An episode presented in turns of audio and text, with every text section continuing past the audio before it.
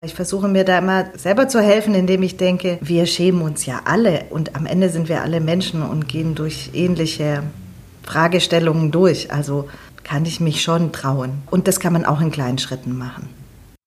Herzlich willkommen zu meinem Podcast Frau hat Vision. Über mutige Frauen, kreatives Leben und wie man an Zielen wirklich dranbleibt. Hallo, liebe Friederike Ruff. Ich freue mich sehr, dass wir uns heute treffen in meinem Podcast Frau hat Vision. Und ähm, ich freue mich sehr, dass wir uns ein ganz besonderes Thema heute ausgesucht haben, aber dazu gleich mehr, denn ich will dich gerne erstmal vorstellen. Du malst, du arbeitest aber auch viel mit Materialien, die für Collagen geeignet sind, mit Stoffen, mit, mit Dingen, Dinge, die du teilweise findest, aus dem Kontext nimmst, Spielzeuge, andere Fetische. Das Wort fand ich irgendwie ganz toll, dass ich das mal von dir gehört habe. Und packst die in Collagen oder einfach Kontexte, die zum einen, so wie ich das empfinde, viel mit den Themen Wachstum und Veränderung spielen. Also viel mit Erinnerung zu tun haben, auch mit dem, was Reisen mit dir machen, Eindrücke, die du so sammelst und die mm, dann eigentlich in einem, ja, auch in einem Wachstumsprozess auf deinen Bildern eigentlich zu sehen sind. Ich fand das so spannend, mal von dir gelesen zu haben, dass es eben nicht nur um eine spontane Aussage geht, sondern dass tatsächlich dieses Wachstumsthema auch wirklich sich in deinen Arbeiten widerspiegeln soll. Deswegen bin ich äh, ganz gespannt, was du mir gleich über eines deiner Kunstwerke erzählst. Aber nur um schon mal vorwegzunehmen, welches Thema wir uns auch heute aussuchen wollen. Das ist nämlich das Thema Selbstmarketing als Künstlerin. Und ich habe das ähm, in den letzten Wochen sehr intensiv verfolgt, wie du dich vor allem auf Instagram als Künstlerin selbst kuratierst. Und auch diesen Ausdruck finde ich ganz fantastisch, weil es ja wirklich eine Möglichkeit ist, sich selbst zu kuratieren. Mit welchem Ziel werden wir gleich noch von dir hören. Aber wenn du magst, erzähl doch mal kurz, was ist so vielleicht gerade die Arbeit, an der du jetzt zurzeit arbeitest und wie kann man verstehen, was dich als Künstlerin vielleicht daran so beschäftigt? Also erstmal hallo, liebe Dagmar. Das freut mich sehr, dass du hier in meinem Atelier äh, mich besucht hast und wir sitzen zusammen hier an meinem Schreibtisch inmitten von vielen Dingen und umgeben von vielen Kunstwerken und Objekten und Büchern und allem Möglichen. Und ähm, ja, also gerade, ähm, ich komme gerade aus Paris zurück und wenn ich äh, irgendwo verreist bin, ich bin ja schon lange nicht mehr verreist wegen Lockdown, muss ich auch erst wieder reinfinden. Und ich arbeite aber gerade an einer Serie schon hm, über ein Jahr. Und das ist ein gesticktes und gemaltes äh, Bestiarium, was Darstellung von Tieren mit anderen Inhalten verbindet, mit Dingen aus äh, Wissenschaft oder Poesie und so weiter. Und es soll ein 50-teiliges ähm, Kompendium daraus entstehen in verschiedenen Größen. Und jetzt gerade ähm, bin ich beschäftigt mit einem mit einem äh, Löwen, den ich in einer alchemistischen Darstellung gefunden habe. Der grüne Löwe, der die Sonne frisst oder auf jeden Fall mit der Sonne dargestellt wird. Und ähm, ich habe mir den jetzt gerade ausgesucht, weil ich das Gefühl habe, also A, viel Energie zu haben und B, auch ein bisschen so, ich würde es nicht sagen, wütend auf die Welt zu sein, aber doch irgendwie großen Veränderungswillen habe. Deswegen passt das Tier am besten. Ich will immer das Tier, was gerade in meine eigene Stimmung passt. Und dann geht's weiter, weil die verändert sich ja konstant. Was dazu auch fantastisch passt, ist diese laute Straße hier im Wedding vor deinem Atelier, die wir bestimmt auf jeden Fall auch im Ton hier und da hören werden. Aber so dieses Transit-Thema spiegelt sich ja auch wirklich direkt vor deiner Haustür täglich ab. Oder nimmst du das gar nicht mehr so intensiv wahr? Doch, also auf eine Art habe ich mir auch den Wedding deswegen ausgesucht, weil er wirklich äußerst lebhaft ist. Äh, wirklich in alle Richtungen. Man sieht Lustiges, Trauriges, Brutales, Schönes. Äh, man weiß nicht, wenn man auf die Straße geht, was einem als nächstes passiert, wen man als nächstes trifft. Gar nicht so leicht, das zu beschreiben, wenn man das einfach nicht, nicht sehen kann in unserem Medium. Und trotzdem finde ich es immer ganz toll ähm, als, als Einstieg einfach, um, um so ein Bild auch ein bisschen von dir zu kriegen und dem, was du tust. Denn das äh, Thema, worüber wir eigentlich heute sprechen wollen, das Thema Selbstmarketing, ist ja erstmal was, was viele KünstlerInnen beschäftigt, aber eben auch plagt. Das ist ein Thema, was erstmal hm, möglicherweise gar nichts mit dem künstlerischen, kreativen Prozess zu tun hat, welches aber für alle KünstlerInnen, die damit auch nach außen treten wollen und gesehen werden wollen, auf eine gewisse Art inzwischen unabdingbar geworden ist. Also meine frühere Haltung zum Thema Marketing war die, das ist der Job von meinen Kuratoren und äh, Galeristen. Und äh, ich war dann mal mehr oder weniger begeistert, wie sie das so gemacht haben oder auch wie Presse überein kommuniziert. Naja, und dann kam der Lockdown und dann war erstmal, also ich meine, jeder zu Hause und Ausstellungen fielen einfach komplett aus. Ja, und habe lange mir überlegt, wie ich das mache, weil ich finde, wenn man das macht, muss man das in seinem eigenen Stil machen. Und so machen, dass es einem auch Spaß macht, das eigene Format finden. Und ähm, ich hatte auch vorher schon einen Instagram-Account, den, aber ich habe den nie bewusst irgendwie gefüllt, sondern einfach das rein, auch reingepackt, wie ich gerade dachte wenn ich irgendeinen Workshop in Armenien gemacht habe, habe ich da mal ein Bild rein oder dann mal was, was ich auf der Straße gefunden habe oder mal ein Kunstwerk, aber es war nicht kuratiert. Und mir ist auch aufgefallen, dass also ich, ich lebe in meiner Welt und ich halte für selbstverständlich die Gedanken, die ich habe, dass sie alle Menschen teilen und was eigentlich eindeutig nicht so ist und dass Leute eigentlich gar nicht verstehen, auch was ich mache. Und da reicht einfach ein Zeitungsartikel oder irgendeine Lecture nicht aus. Und das ist ja noch der beste Fall, weil oft sehen Menschen einfach nur Bilder und assoziieren, was, was äh, ihnen dazu einfällt. Ist ja auch schön, aber mh, mm, so der richtige Bezug fehlt eigentlich. Und dann dachte ich mir, und das ist jetzt wirklich noch nicht lange her, so vor ein paar Wochen, vielleicht zwei, drei, vier Wochen, habe ich angefangen, einen neuen zu machen und den wirklich bewusst zu kuratieren. Also in der Ästhetik, sowohl auch im Inhalt.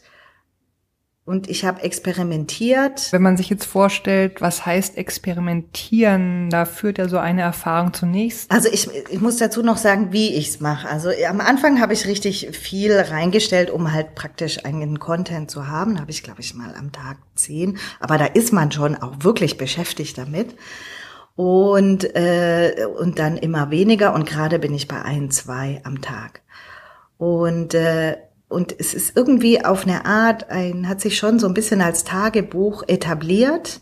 Ich nehme Kunstwerke wirklich von den letzten 15 Jahren und mische die aber auch mit Dingen, also mit Fotos aus meinem Atelier oder mit kleinen Video, wie ich äh, was mache, wie ich sticke oder was male oder äh, oder wenn ich irgendwo bin, eine kleine Impression und äh, versuche die, gerade die richtige Mischung zu finden aus Kunstwerk und was ist Einfluss oder was ist Inspiration oder Umfeld oder Technik. Wir leben in einer unglaublichen Bilderflut und einfach nur das Kunstwerk in die Social Media reinzuknallen mit den äh, äh, mit den Maßen und der Technik reicht eigentlich nicht für mich. Aber zu viel zu sagen wird, das wird dann auch irgendwie didaktisch und man möchte ja auch nicht dem Betrachter schon die, also eine, eine Story aufdrücken und da irgendwie so einen Mittelweg zu finden oder, oder eben einen Aspekt aufzugreifen oder zum Beispiel hatte ich eine, äh, eine Stickerei gezeigt mit zwei Händen, die so einen Ball halten und Plus und Minus und dann habe ich eher, bin ich eher darauf eingegangen, dass ich die Stickerei gemacht habe, während ich äh, mit meinem Großvater im, äh, im Krankenhaus war und er gerade gestorben ist. Das ist natürlich eine Sache, die man dem Kunstwerk nicht ansieht, aber ich finde doch eine wichtige Hintergrundinformation ist und Dinge, die man normalerweise nicht hört, wenn man ein Kunstwerk kauft oder in der Galerie einem Kunstwerk begegnet. Das ist ja so eine Form von Storytelling, die das ist so mein Eindruck, eigentlich oft KünstlerInnen fast leichter fällt als Leute, die da extra einen Kurs für besuchen. Das Schöpfen aus den Geschichten, aus den Gedanken, aus den Zusammenhängen, in denen man eine Idee hatte, in denen man das versucht hat, in Material zu fassen, in denen es irgendwie Form angenommen hat, manchmal auch dann liegen geblieben ist. Und das ist ja im Prinzip auch das, was ähm, wunderbar ist, finde ich, wenn man das von den KünstlerInnen in selber dann auch ähm, erfährt und ähm, nicht das Gefühl hat, es geht ja um Marketing, sondern so die Seele des Ganzen tatsächlich noch so ein bisschen durchschimmern spürt. Ist es trotzdem so, dass du manchmal das Gefühl hast, es ist auch sehr persönlich oder ist das ein sehr verschwimmender Grad zwischen persönlichem und dir als professioneller Künstlerin? Also Künstler sein für mich bedeutet natürlich immer ein Stück weit persönlich zu sein. Ich versuche eigentlich das so zu machen, also es ist eine Gratwanderung, dass es persönlich ist, aber nicht privat. Weil was ich zum Beispiel nicht mache, ich stelle eigentlich nicht meine Freunde und mein ganz nahes Umfeld aus. Da, das möchte ich irgendwie nicht.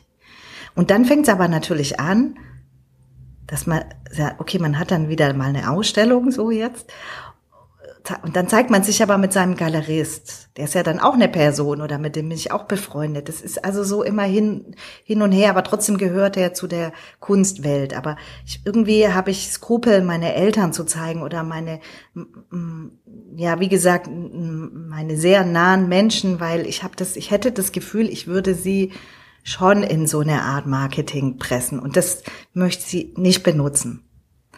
Aber was ich denke oder welche Geschichten ich erzähle von mir, ich habe das Gefühl, je ehrlicher ich bin, desto mehr resoniert das natürlich auch im Leser, Schrägstrich, Betrachter. Und das ist das, was ich möchte. Resonanz und ähm, Verbindung. Also die Pole privat, persönlich und ehrlich. Privat und ehrlich, wo ist da, magst du da nochmal so eine Unterscheidung finden oder? Ich finde, wenn ich mich sozusagen als Material benutze, finde ich das okay, weil das ist ja meine Lizenz.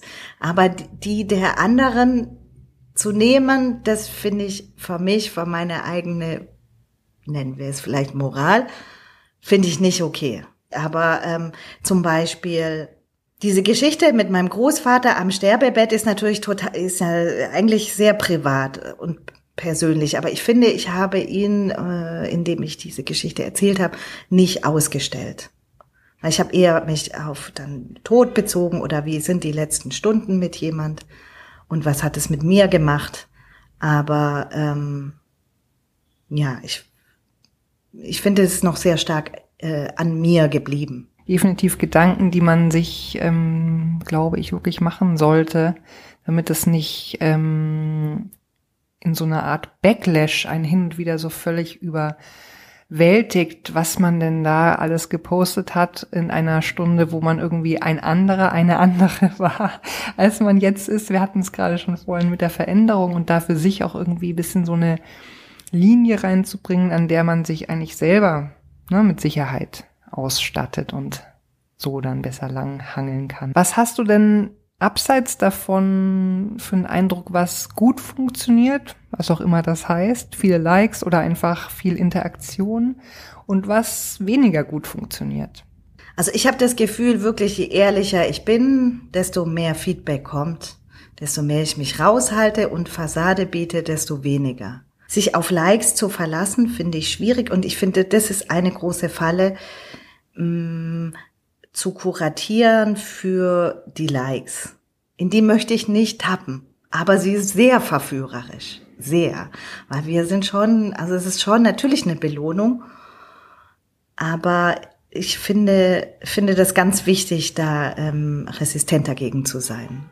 Und wirklich eher da konzeptionell zu denken als publikumsorientiert. Du hast von der Verführung gesprochen. Das ist ja schon so ein Thema, wo man auch wirklich klar eine Haltung zu entwickeln muss. Natürlich, ich bin täglich verführt oder denk mir, ah, wie machen das denn die anderen? Die haben so viel. Also ich meine, gut, ich würde sagen, Selfie klappt immer am besten.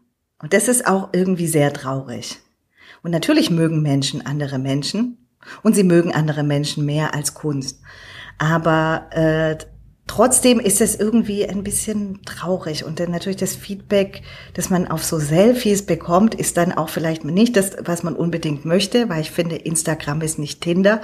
Ich bin jetzt nicht auf der Suche nach irgendwie neuen äh, romantischen Beziehungen und ich bin auch nicht auf der Suche ein da bekommt man jetzt viele Angebote, weil Instagram sich sehr kommerzialisiert hat, ob ich irgendwie eine Yoga-Hose anziehen möchte und die dann posten oder Schmuck oder irgendwie sowas. Und ähm, ich habe da schon viel mit meinen Freunden drüber diskutiert. Die finden, ich bin da ein bisschen strikt. Aber ich finde, nein, das sollte irgendwie reinlich bleiben und kein Werbekanal für irgendwas, hinter dem ich nicht stehe. Wenn es jetzt irgendwas wäre, was ich ein wahnsinnig tolles Projekt finde oder Produkt, was, was ich wirklich unbedingt weiter teilen möchte, ist vielleicht noch mal was anderes. Aber an sich ist mir es zu billig, über eine Yoga-Hose neue Follower zu bekommen. Das möchte ich nicht. Vor allem, weil du dich ja selbst auf deinen Selfies gar nicht in Yoga-Outfits zeigst. Das ist ja das andere Absurde daran. Ja, ich war auch ein bisschen irritiert darüber. ja, habe es nicht verstanden. Aber was ich zum Beispiel mache, also jetzt äh, Werbe, im, in Bezug auf Werbung, wenn ich irgendwie in einer Ausstellung bin und irgendwas sehe, was mir sehr gut gefällt, dann nehme ich das schon auch mit rein. Werbung für andere Künstler, deren Kunstwerk ich gut finde, mache ich, aber nur von mir aus. Das funktioniert ja auch. Also das ist ja schon so, wenn man eigentlich einander nicht kennt und trotzdem merkt, es gab mal irgendwas, was jemand von einem gemocht hat oder so, dann fühlt man sich ja trotzdem auf eine gewisse Art einander ein bisschen vertrauter, weil es gab schon mal ein sich erkennen, so, ne? Das ist ja schon so. Genau, du hast schon so ein bisschen anklingen lassen, was durchaus herausfordernd auch daran ist. Also zum einen natürlich für sich eine Linie zu finden und ich habe bei dir den Eindruck, dass du dir vielleicht auch leichter tust, als andere da eine relativ strikte, so hast du es formuliert, Linie zu finden und gleichzeitig glaube ich, ist das wirklich extrem wichtig, um irgendwie klarzukommen und auch diese Regelmäßigkeit ähm, wie so eine Routine überhaupt hinzubekommen. Aber gibt es noch so andere Herausforderungen, die du so in Bezug vielleicht auf dein Gefühl wahrnimmst oder vielleicht auch auf die Art, wie du nach so einem Post dann anfängst, an deiner Kunst zu arbeiten? Also indem ich das mache, reflektiere ich eigentlich mein ganzes Spektrum von dem, was ich schon gemacht habe. Das ist sehr positiv. Ich gehe durch, äh, welches Kunstwerk könnte jetzt zum nächsten passen oder zur Stimmung oder zum Tag. So. Aber ähm, was mir jetzt noch nicht passiert ist, aber der Tag wird kommen. Der wird kommen, wo ich kein neues Kunstwerk mehr vielleicht habe. Und ich wünsche mir für diesen Tag, dass ich nicht für Instagram was mache, sondern innehalte, weil es, ich finde, es ist wirklich, es ist ein Werkzeug, aber es darf einen niemals dominieren und zum Selbstzweck werden. Das möchte ich nicht. Auch wenn ich für mich das jetzt so entschieden habe, ist der einzige Weg, wie es mir Spaß macht, ist, dass ich denke, dass es wie ein kleines Kunstwerk für sich ist. Das ist die Motivation, warum ich es mache und dass es mir gefällt, auch ästhetisch. Und ähm, ja, also ich mach's, ich habe die Routine, es jeden jeden Morgen zu machen und habe dafür so eine feste Zeit und und auch Ruhe, irgendwie auch über mich selber oder über Kunst nachzudenken. Und äh, so gefällt mir das ganz gut. Jetzt ist noch alles relativ ruhig, aber in dem Moment, wo natürlich die Welt voll zurückschlägt, in dem, wie sie vorher war, weiß ich natürlich nicht, ob ich das auch so äh, beibehalten kann, aber ich würde es mir wünschen. Ich würde gerne mit dir ein bisschen vielleicht drüber philosophieren. Wie wie du vielleicht schon so kleine Zeichen oder so manchmal auch so Gedanken hast oder interpretierst, ähm, wie, wie dieses für Instagram Inhalte finden, doch auch deine Art, Kunst zu machen, beeinflusst. Also das heißt nicht, dass es definitiv schon soweit ist, aber ähm, dieses Gefühl, ähm, dass es davor vielleicht leichter war, sich ganz auf seine Kunst zu konzentrieren und sich so in so einem Tunnel zu befinden. Das ist zumindest das, was mir oft Künstler und Künstlerinnen erzählt haben, dass es einfach die Phasen, in denen man im Atelier ist und produziert, dass die durch dieses ähm, Hin- und Herspringen auch von der Art der Gehirnleistung oder von der Art der Aufmerksamkeit zwischen Handy, Social Media und dem, was sie tun, dass das irgendwie neu ist, fast eine neue Art auch zu, zu sein, zu lernen, ne? also sowieso für alle anderen Menschen auch, aber für die, die wirklich eigentlich aus ihrem Inneren schöpfen und da eigentlich eine gute Anbindung auch brauchen, damit das gelingt. Da habe ich irgendwie schon sehr interessante Sachen gehört. Kannst du damit ein bisschen was anfangen? Auf jeden Fall. Also in, in mehreren Punkten. Ich finde für mich wichtig, dass ich das separiere. Einmal, deswegen, ich mache das morgens, ich äh, packe ich meinen Inhalt da rein und ähm, reflektiere zu dem Bild, guck mir das Bild nochmal an, warum habe ich mir das für heute rausgesucht und schreibe was darüber. Und ich habe natürlich früher nicht so viel über mich selber geschrieben. Das ist wirklich echt eine neue Ebene, die reinkommt. Und die finde ich auch teilweise, ich komme ich mir auch plump vor, dazu was zu schreiben, weil ein Bild ist ein Bild. Und wie ich vorher schon gesagt habe, ich will den Betrachter nicht dominieren und gleichzeitig aber ist es schön, eine Anregung zu haben. Und ähm, da die richtigen Worte zu finden, da bin ich noch am Üben. Aber es ist interessant und definitiv ein neues, auch ein neues Werkzeug und ein, einfach ein neuer Prozess. Und wenn ich aber dann anfange zu malen, dann, dann möchte ich wirklich nicht nebenher gucken, ob ich jetzt gerade 10 Likes, 20, 30 mehr bekommen habe, weil das finde ich furchtbar. Dann ist man nicht hier und nicht dort sondern versuche das auseinanderzuhalten, weil man eben halt nämlich nicht in tiefere Schichten reinkommt, wenn man die ganze Zeit switcht. Und, ähm, und ich würde sagen, dass das mit dem normalen Leben genau das Gleiche ist. Eigentlich, wenn ich das Meer sehe und gleichzeitig mich daran freue und gleichzeitig darüber denke, wie ich jetzt da ein tolles Video machen kann, irgendwie schaut man mit, mit, mit vielen, also mit seinen zwei Augen und mit dem Kameraauge und äh, die Tiefe geht schon, kann schnell dabei verloren gehen, wenn man nicht bewusst damit umgeht. Ja, also ich plädiere Bewusstheit. für Bewusstheit. Was mich bei dir gerade so anspricht, ist tatsächlich dieses Gefühl eines Tagebuchs, was aber natürlich doch nochmal ein Unterschied ist zu einem sehr privaten Tagebuch diese Form von Metaebene, die aber gefüllt ist mit Assoziationen, mit Geschichten, mit Eindrücken und irgendwie auch mit so, so einer kurzen Art zu schreiben, das ist ja auch eigentlich was, was man vielleicht sonst als Künstlerin vielleicht noch manchmal bei der Titelgebung für ein Bild praktiziert. Ne? Aber diese, diese Art, ein kurzes Statement über eine Stimmung oder so zu formulieren, das ist ja auch, ja, manchen fällt das leicht, aber das könnte man ja auch als eigene Technik begreifen, die ist so ein bisschen zu Üben und Erlernen gilt da dran. Ne? Ich habe das früher versucht aufzufangen durch vielleicht äh, also Zitate, die ich irgendwo gelesen habe. Aber irgendwie hat sich das auch nicht so richtig angefühlt und ich habe dann auch wieder Gespräche mit meinen Freunden geführt und die meinten, dass es irgendwie ein Verstecken wäre. Und ich verstehe das und äh, ich finde auch, dass sie recht haben und deswegen probiere ich mich ran aber manchmal ist da auch ein gewisser Peinlichkeitsfaktor dabei, weil es ja natürlich nicht immer super klappt, so wie ich mir das vorgestellt habe. Oder wie ich das vielleicht noch äh, in einem Jahr aktuell finde. Das kann ich natürlich nicht sagen, aber man kann es wirklich nur prozessorientiert sehen und sich preisgeben, gerade mit persönlicheren Sachen, bringt natürlich immer Scham hervor. Aber ich versuche mir da immer äh, selber zu helfen, indem ich denke, wir schämen uns ja alle und am Ende sind wir alle Menschen und gehen durch ähnliche Fragestellungen durch. Also ähm, kann ich mich schon trauen. Und das kann man auch in kleinen Schritten machen.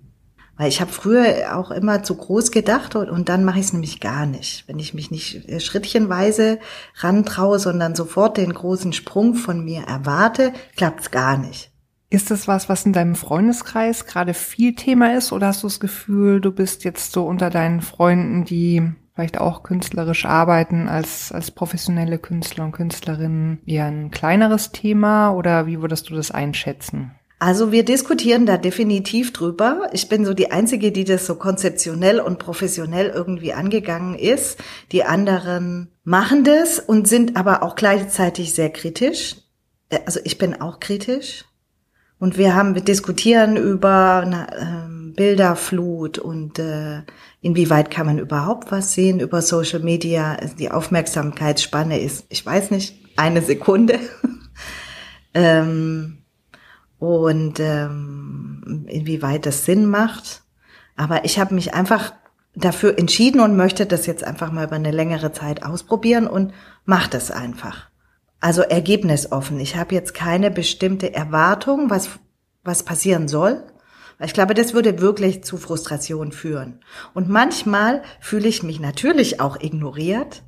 Vor allem, wenn ich die Yoga-Hosenträgerinnen sehe, die nämlich damit 50.000 Likes machen und das wirklich besser klappt als Kunst. Aber damit muss man halt leben und in so einer Welt leben wir und da muss man sich irgendwie entscheiden. Weißt du, wie hoch die Chancen gerade so im deutschen oder im europäischen Raum sind, auch über seinen Instagram-Account seine Kunst wirklich zu verkaufen? Mm, also es gibt da schon Studien darüber und äh, der Online-Markt, und da gehört Social Media auch dazu, ist jetzt vor allem seit Corona ganz stark angestiegen. Und ich sehe das auch bei anderen, dass sie direkt über Instagram verkaufen. Die schreiben dann auch äh, die Preise drunter oder äh, haben auch einen Shop, wo man ein Poster bestellen kann und so weiter. Das habe ich jetzt nicht so gemacht. Was mir passiert ist, ist, dass Leute, die schon mal gekauft haben oder die mich sowieso im Blick haben, nachdem sie was gesehen haben, was gekauft haben. Aber dass Leute, die ich jetzt, mm, die ganz aus meinem Radius raus sind, auf mich zugekommen sind und wirklich gekauft haben, das nicht. Aber da war ich auch nicht intensiv genug dabei. Und ich selber würde mir nicht unbedingt ein Kunstwerk online kaufen, also dass ich nur online gesehen habe, kaufen, weil ein Foto und die Realität schon noch mal sehr weit auseinander liegen. Und trotzdem freue ich mich, dass der Online-Markt wächst, weil er auch dadurch die Kunstwelt ein Stück weit gerechter macht. Ist das eigentlich so, dass ähm, Galerien das von dir oder ihren KünstlerInnen erwarten, dass sie auch auf Instagram selbst aktiv sind?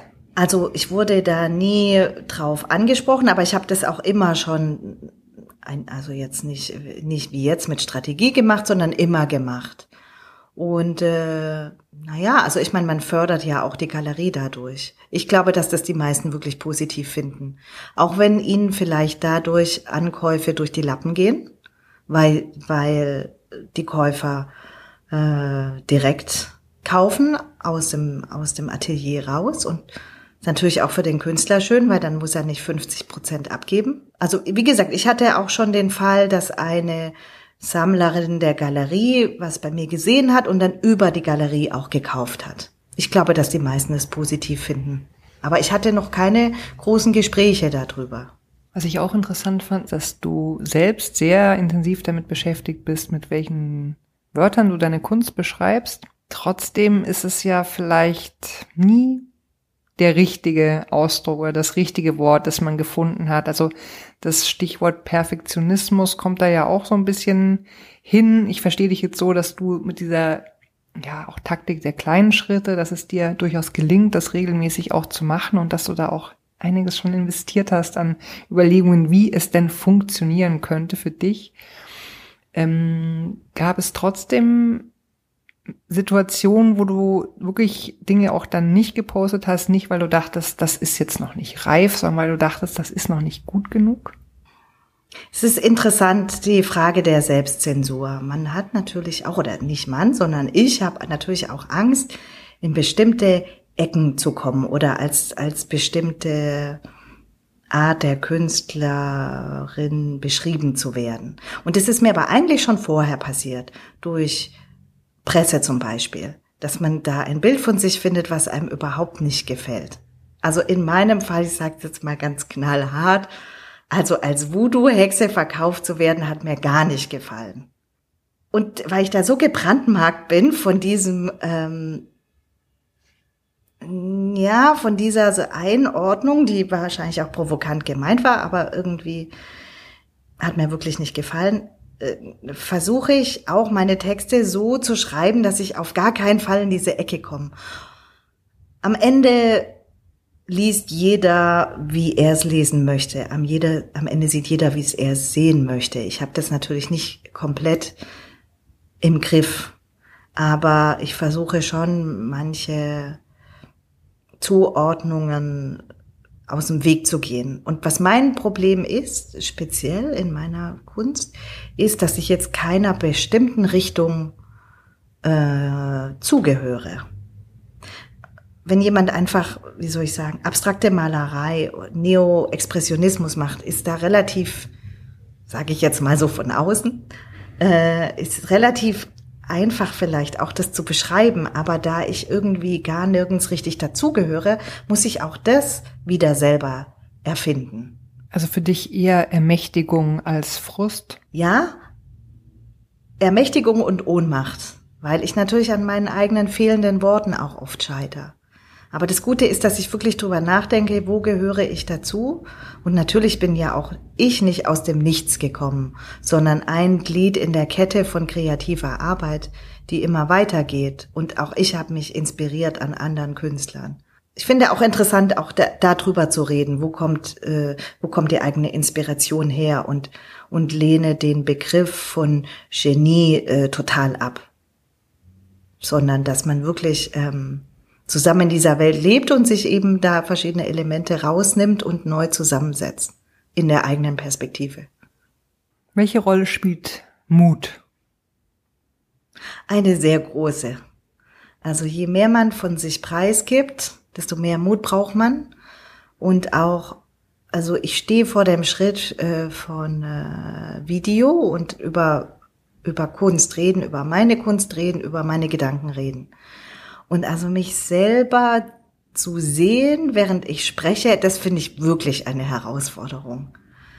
Also ich schiebe das jetzt schon sehr lange vor mir her. Ich werde das machen. Äh, also ganz bereit bin ich noch nicht. Ich versuche den irgendwie das fehlende, das fehlende Puzzlestück zu finden, wann ich es kann. Aber ähm, sich da nicht selber zu bewerten, wie man aussieht, während man spricht und was man spricht und wie man spricht, das, das, das fällt mir noch sehr schwer. Da brauche ich noch mehr Mut. Hast du das Gefühl, das ist alles dann irgendwie doch auch mit Kunst verbunden? Insofern doch ein total kreativer Prozess, vielleicht kreativer noch eher als künstlerischer, aber. Ich versuche es so zu sehen, weil das ist natürlich auch, wie ich gewohnt bin zu denken. Aber was ich nicht mache und was man vielleicht mir andere raten würden, ist, mich damit, also mir so YouTube-Videos anzuschauen, wie man äh, in einer Woche tausend Follower gewinnt. Und das ist mir zu langweilig. Das möchte ich irgendwie nicht. Auch wenn ich manchmal in stillen Stunden denke, du solltest das unbedingt machen. Äh, das, das würde dir helfen. Und ähm, ja, also da kann ich dich äh, beruhigen. Aus meiner Erfahrung mit anderen KünstlerInnen ist es so, dass viele das denken, ich sollte das machen, aber wenn es nicht zur eigenen Fasson passt, es keiner macht. Also außer es passt. Und dass das ähm, wieder diese Anbindung an so die eigene Intuition oder die eigene Art und Weise, der eigene Style, das eigene Sein, das eigene Wesen ist. Also ich glaube, Marketing hat natürlich eine ganz andere Herangehensweise. Die Herangehensweise von Marketing ist, vom Käufer auszudenken. Und äh, was gefällt dem Käufer, was braucht der Käufer, was zieht den Käufer an? Und ich finde genau, das ist das, was der Künstler eigentlich nicht tun sollte. Und das ist genau die Anti, sag jetzt mal, Anti- oder Gegenhaltung, die er hat ja in unserer Gesellschaft, Positionen reinzubringen, die noch nicht da waren und nicht Leute, äh, nicht Leuten zu gefallen, sondern authentisch zu sein. Und mir ist total bewusst, dass es eine sehr romantische Haltung ist, die ich hier vertrete. Aber also ich, ich kann mich irgendwie nicht anpassen und so von außen denken. Ich hätte das Gefühl, ich würde mich selber verraten. Das ist was, was ich nicht möchte. Fünf Dinge, die du in dem Prozess, dich über dich und deine Kunst über Instagram nach draußen zu zeigen, richtig gut fandest. Ja, also wie gesagt, die Reflexion finde ich finde ich gut, äh, also dazu zu lernen, zu sprechen, Worte zu finden äh, Mut zu haben, das Gesicht hinzuhalten, wo sonst nur ein Bild stehen würde. Weil das, wenn man schüchtern ist, dann kann man ja einfach seine Bilder in die Ausstellung äh, hängen und sich dann ganz schnell äh, um die Ecke gehen. das kann, und ich versuche genau da eigentlich raus, rauszukommen. Also das ist ein und und mehr Mut zu haben, immer mehr Mut zu haben. Das ist für mich und da das hat für mich was gebracht, mich damit zu beschäftigen und da ist noch ganz viel Spielraum nach oben. Ich habe schon auch andere Künstler kennengelernt. Das war ganz, also jetzt noch nicht wahnsinnig viele, aber doch äh, Leute, die auf der anderen Seite der Welt sich mit ähnlichen Dingen beschäftigen. Das fand ich auch interessant. Da hatte ich eigentlich interessantes Chat mit einem Künstler aus Äthiopien. Und äh, also in Äthiopien war ich jetzt noch nie. Und das fand ich aber wirklich sehr interessant, äh, sich da auszutauschen. Und ähm, es war auch sehr professionelles Gespräch und das hat mich schon gefreut. Und gerade in dieser Zeit, wo wir nicht reisen konnten, hat mir der internationale Austausch sehr gefehlt.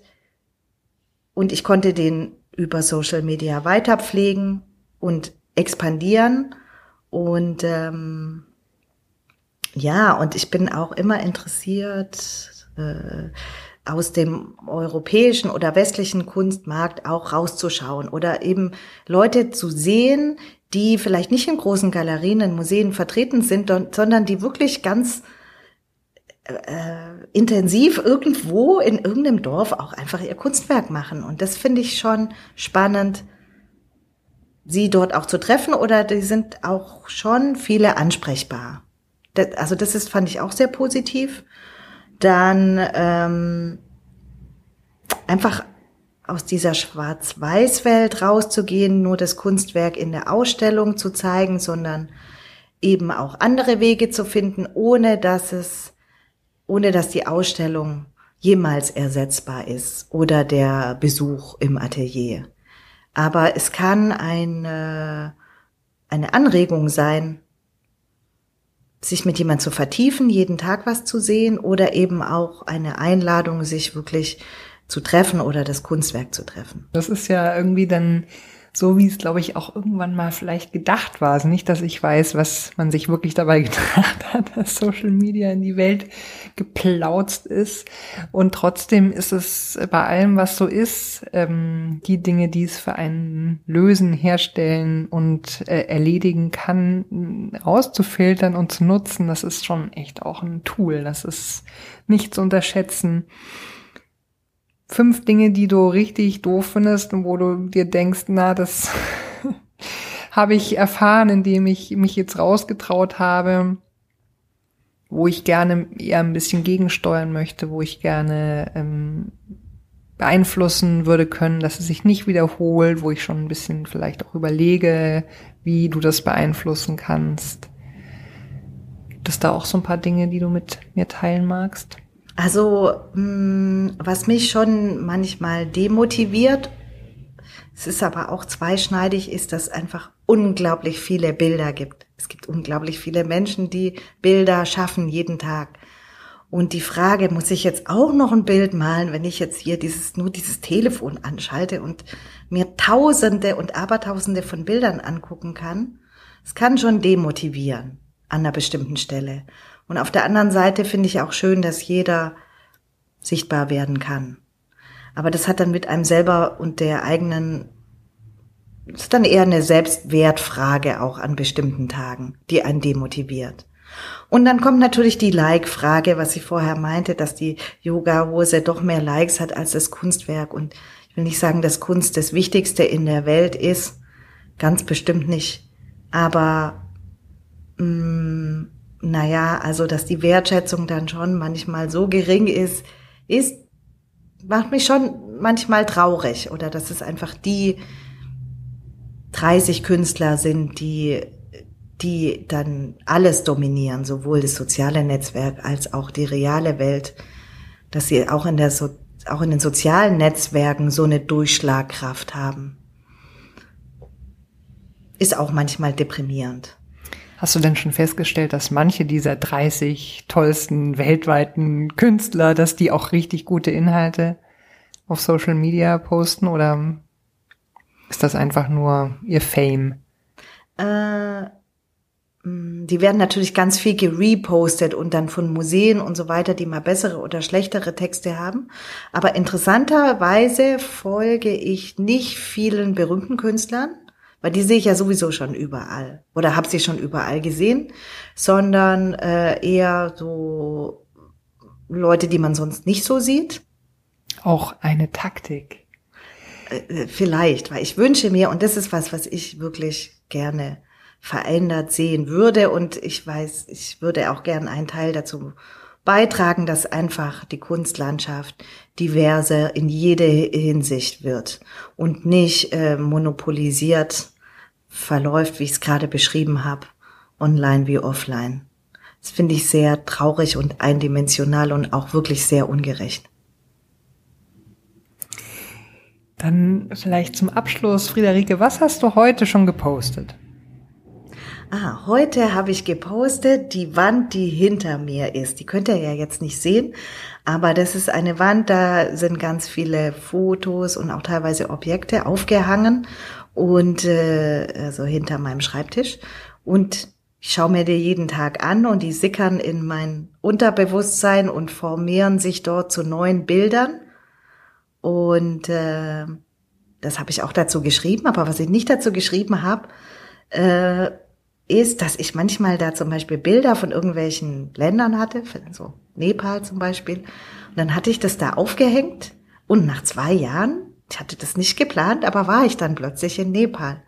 Also irgendwie hat, äh, ist diese Wand ein bisschen magisch und ähm, äh, genau, das ist die magische Wand hinter mir. Die habe ich heute gepostet. Und was war der Text dazu? Äh, der erste Teil der Erklärung, dass sich dort im Unterbewusstsein äh, die, die, die Bilder neu formieren. Aber den zweiten Teil habe ich nicht gepostet, weil da kam die Selbstzensur dazu und hat mir verboten, über Magie zu sprechen um die Voodoo-Hexe in Zaum zu halten. Wunderbar, dies entscheidest du und das ist irgendwie auch gut so. Ja, liebe Friederike, vielen Dank für dieses tolle Gespräch. Ich finde das so besonders und auch unfassbar wichtig, da so ehrlich drüber zu sprechen, wie wir beide das getan haben und auch diesen Prozess, dieses Vor zurück, dieses das probiere ich und das lasse ich und das macht das mit mir auch wirklich zu thematisieren, dass ich dir sehr dankbar bin, dass du dich dafür geöffnet hast und ich hoffe, dass du dich auch wohl dabei gefühlt hast und naja, wir sprechen nochmal drüber, ne, bevor er dann online geht, der Podcast, weil das natürlich auch ein Teil ist, sich zu zeigen in dieser Offenheit. Vielen, vielen Dank.